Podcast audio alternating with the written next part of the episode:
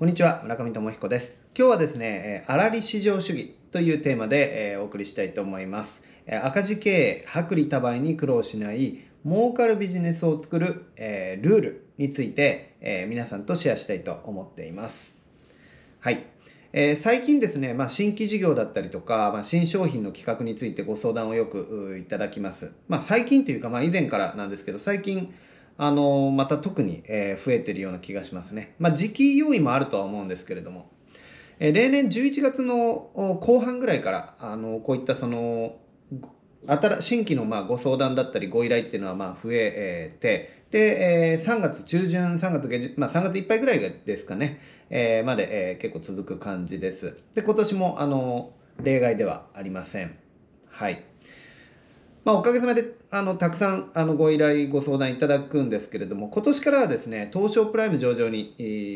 えー、上場しているあの年商3200億円、えー、社員数1万人を超えるような、えー、グループ企業さんからも新規事業の立ち上げ、またその、えー、立ち上がったばかりの事業部門のですね、えー、成長推進、えー、促進係みたいな 感じで、えー、指南役みたいな感じで、えー、ご支援するあの顧問契約も、えー、いただくことができています。で私自身はですね、まあ、20代の頃からあの、まあ、数えると、えー、現在までに25あるいは、えー、もうちょっとあるかもしれませんが、まあ、25以上の新規事業を手掛けてまいりました。自社単体で挑戦するというものもあれば、えー、他社さんとかと組んでですね、え、取り組むというものもあるわけなんですがどんな事業とか商品企画が成功しやすいかあるいは失敗しやすいかみたいなあこと、まあ、もしくは短命で終わりやすいか長く続きやすいかみたいな感じですね。はい。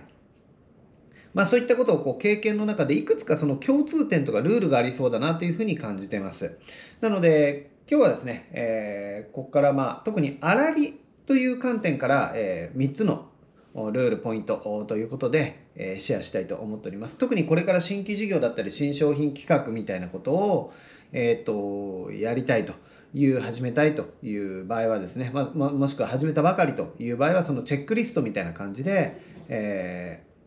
ー、あの捉えていただけるとあのお役に立てるかなと思っております。はい、まずですね、えー、1つ目1つ目なんですけれども商品の粗利率が80%以上であることこれ1つ目のポイントかなとルールかなと思います。えー、我々プロフィットエンジンではですね、まあ、あのシェアしている売れる仕組み戦略の実践においては特に広告宣伝の積極的な投資というのは必要不可欠なんですね。でまた集客販売新規開拓とか新規集客販売とかですねにおいてでパートナーさんとアライアンスを組むということもあるわけなんですが、えー、まあ販売促進マーケティングの方法としてですね販路開拓の方法として、えー、あるわけなんですけれどもまあ、商品の粗利率がですねそもそも80%以上ないとあの何がまずいのかと。まず広告宣伝に積極投資するということがあの極めて難しくなります。特にその中小企業だったりスモールビジネス小さい会社さんビジネスにとって、まあ、我々も例外なくそうなんですけどもにとってはその損益分岐を超えてですね利益転換していくというのにそのキャッシュ体力キャッシュフローという観点からも許容以上に時間が期間がこうかかってしまういがちだからなんですね。なぜかというと、まあ、広告宣伝というのは先行投資をするわけです。で、それをこう回収して、えー、損益分岐を超えて利益転換、プラス転換していくということになるんですけれども、その回収っていうのはな売上で回収するわけじゃないですよね。粗利で回収するということになるわけです。で商品の原価の分はあの別に売上には含まれますけど粗利には含まれませんよねで先行投資を回収するというのは商品粗利粗利でもって回収していくというふうに考えますのでそう考えるとあのえー、売上が立つということは商品の販売価格というのがそれなりに、えー、そそれ相応の価格であってでそれ相その販売価格に、えー、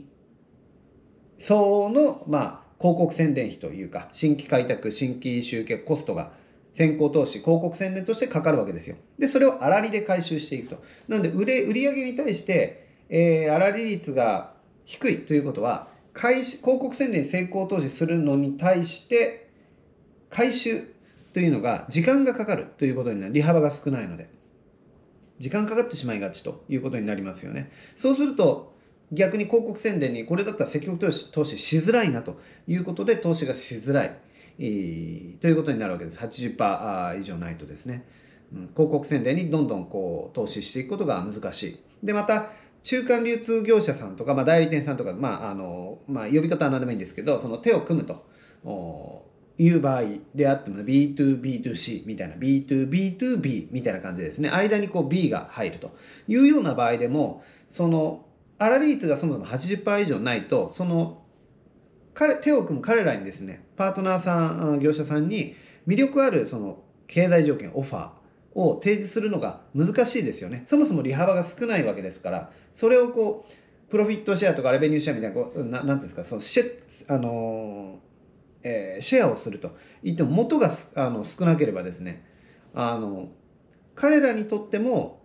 うまみのあるビジネスということにならないですよね。うん、ということになる、えー、わけです。え、魅力的なビジネス条件ということにならないということになるので、え、なかなか手を組むことが難しいと。なので結局は最初のその値付けだったりとか原価のその考え方の段階で設計をする段階で仕立てる段階で商品粗利率が80%以上あるというのが、まあ、できれば9割ぐらい欲しいところなんですけど最低でも80%、うん、っていうのが、えーと、一つ目安になるわけです。その広告宣伝にしても、えー、アライアンスでこう広げていくにしてもですね、はい、まず一つ目です。二つ目は、えー、ブランド価値を付加できることという点があります。えー、商品サービスの例えば機能特徴とか、まあ、使用スペックだけで競合他社とか類似とこう比較された場合どうなるでしょう、まあ、大抵はですね価格勝負になると思いませんか、まあ、代理店ビジネスなんかある意味その最たる例ですよね、はい、商品自体では差別化が、うん、独占販売権とか取ってれば話別ですけどそのそうじゃなければさあの代理店で、まあ、その他にも扱ってる会社さんとか代理店さんがあるわけですから。でまたメーカーがまたねエンドに向かって直販なんかやってる場合にはメーカーもある意味競合になるわけで、はい、ということになりますね。なので、えー、そうするとじゃああの他よりもねこっちよりこっちの方が安いじゃないかと。いうことで価格勝負になって値引きとかですね。でなのでそういった時にそのやっぱり市場とか顧客から選ばれる理由っていうのが値引き安さ価格の違い以外にないと。いうことになると結局粗利を削って、えー、っていうことを道に走らないといけなくなってしまいますよね。でブランド価値を付加するっていうのはどういうことかというとその他と比較されないその別物だっていう認識を市場とか顧客お客様見込み客の方の頭の中にあの作るということになるわけですね。認識別のものだっていうふうにあの一緒にしないでくれっていうかですねその別のものだという認識を、えー、持っていただけるように、えー、するとそれがブランド価値を付加するという、まあ、一つの意味だと、えー、思っております。仮にですね、まあ、基本的な機能とか特徴とか素材などなど、えー、っていうのが、まあ、全く同じほぼ同じだったとしても例えばコンセプトだったりストーリーだったりターゲットの絞り込みあるいは訴求ポイントの絞り込みなんかによってですねその同じ商品サービス同じ、えー、商品とかサービス、えー、物であったとしてもその、えー、伝え方とか見せ方によって、えー、これ新たな価値を提供する、えー、ブランド事業会社なんじゃないかというふうに打ち出すことは、えー、できるわけですね。まあそれで絞り込みをすれば何でもうまくいくかといったら、まあ、そんなたやすくはないとは思いますけれどもただ同じものをただ同じように入って出したらそれは価格勝負になるじゃないですか。じゃあどこで違い別のものだと。一緒にしないでくれと。えいうふうに認識を持っていただけるかというと商品自体サービスそのものというよりかはえーとまあ、それ自体差別化できれば理想的なんですけども、まあ、それそんな簡単じゃないので、えー、そうなってくると、まあ、あの仮に商品自体にその劇的な差別化が難しかったとしてもその伝え方見せ方でもって別のものだというふうにえー、ブランドとして打ち出すということは、え、可能ではないかとそのブランドを付加できるかどうかブランド価値を付加できるかどうかそういう切り口が見つかるかどうか、え、そもそも見つかっていないっていうんだったらそれは、えーと、結局価格勝負粗利を削ることになるとその切り口がこの線だったらありえるんじゃないかというふうにな筋が見つかるのであればそれは、えーえー、試す価値があるんじゃないかということですね。はい、これ2つ目です。ブランド価値という話。3つ目。3つ目はですね、1対 N 型でスケールできるということです。1対 N 型でスケールできる。えー、高単価高粗利率というとですね、まあ、サービス業なんかをこう連想される方もいると思うんですね。商品って原価があるじゃないですか。サービスってなんか無形で原価がないような気がするんですけど、捉え、まあ、あの、これ、あの、考え方とか捉え方によって違うと思うんです。経営のですね。あの、によって、え、あの、人によってちょっと変わるとは思うんですけど、ある意味サービス業っていうのは労働力だったり人件費っていうのが商品原価、サービス原価ですよね。だって人間が何かをして提供するわけですから、原価じゃないですか。で、そう考えた時に、その、その労働力人手を安定確保するっていうのは現在とか今後の時代環境においてはおそらく最も難しい経営課題とも言えますよね。もう日本総人手不足みたいな そういう時代じゃないですか。はい、採用とかね、えー、うん、人員確保に困ってないっていう会社とかビジネスを探す方がなかなか難しいんじゃないかなと思いますけれども特に専門性が高いようなうん専門技術とか専門資格を要するような、まあ、そういう職種においては、えー、需給のバランスが崩れているような職種においては、まあ、もちろんそうですよね。でしかも1対1、1社1社ごととか、お一人お一人ごとっていう感じで、1対1型で提供するサービスの多くは労働集約的ですので、そのビジネスをスケールする速度っていうのが遅くなりがちですよね。だそれがあのいいとか悪いとかじゃなくて性質としてそうですよねっていう感じです。はい。なので我々その社長とか起業家マーケッターという立場にいる人っていうのはあの何なのかとそうすると社会に貢献し、まあ、顧客とか社員スタッフにですね、まあ、やりがいだったり喜びだったり、まあ、成長変化、まあ、そんなことを提供し続けるためにえー、まあ、し続けるということが役割でもありますし、事業規模だったり、利益規模だったり、キャッシュ体力もこう着実に伸ばしていく、少なくとも維持していったり、守っていくというような側面も責任としてあるわけですよ。その時に1対1型ではなくて、1対 N 型、えー、複数、多数ってことですね。えー、1対多に対して、その、何かこう、例えばそれがサービスだったとしても、一体 N 型でスケールしやすいようなビジネスモデルあるいはサービスの形態を中心にそもそもビジネスなり何なりをこう組み立てておくという方がやっぱり労働力だったり人件費っていうのはむしろこうスケールしていくほど売り上げに占める原価労働力人件費っていうのを一対 N 型であればあまあその N ってどれどういう N 1対 N かにもよりますけど基本的にはやっぱり原価は低く抑えやすいので高粗利率を実現しやすいということになりますよね。はい。はい。まあ、実際にはですね、そのビジネスが走り出してから、あの、いやっていうふうに、あの、なんていうんですかね。まあ、うん、まあ、儲からないんだけど、粗利幅極めて低いんで、薄利多売せざるを得ないんだけど、まあ、始まって、始めてしまってるし、まあ、やめられない、そんなね、簡単にやめられないよね、みたいな感じで、えー、走り出してから、まあ、あの、それを実感するっていう場合はなかなか、あの、苦しいとこなんですけども、それが事前にあの、今日、例えば、あのね、粗利っていう観点から3つルールシェアしてますけど、それが事前にビジネスモデルだったり、商品設計だったり、ということをこ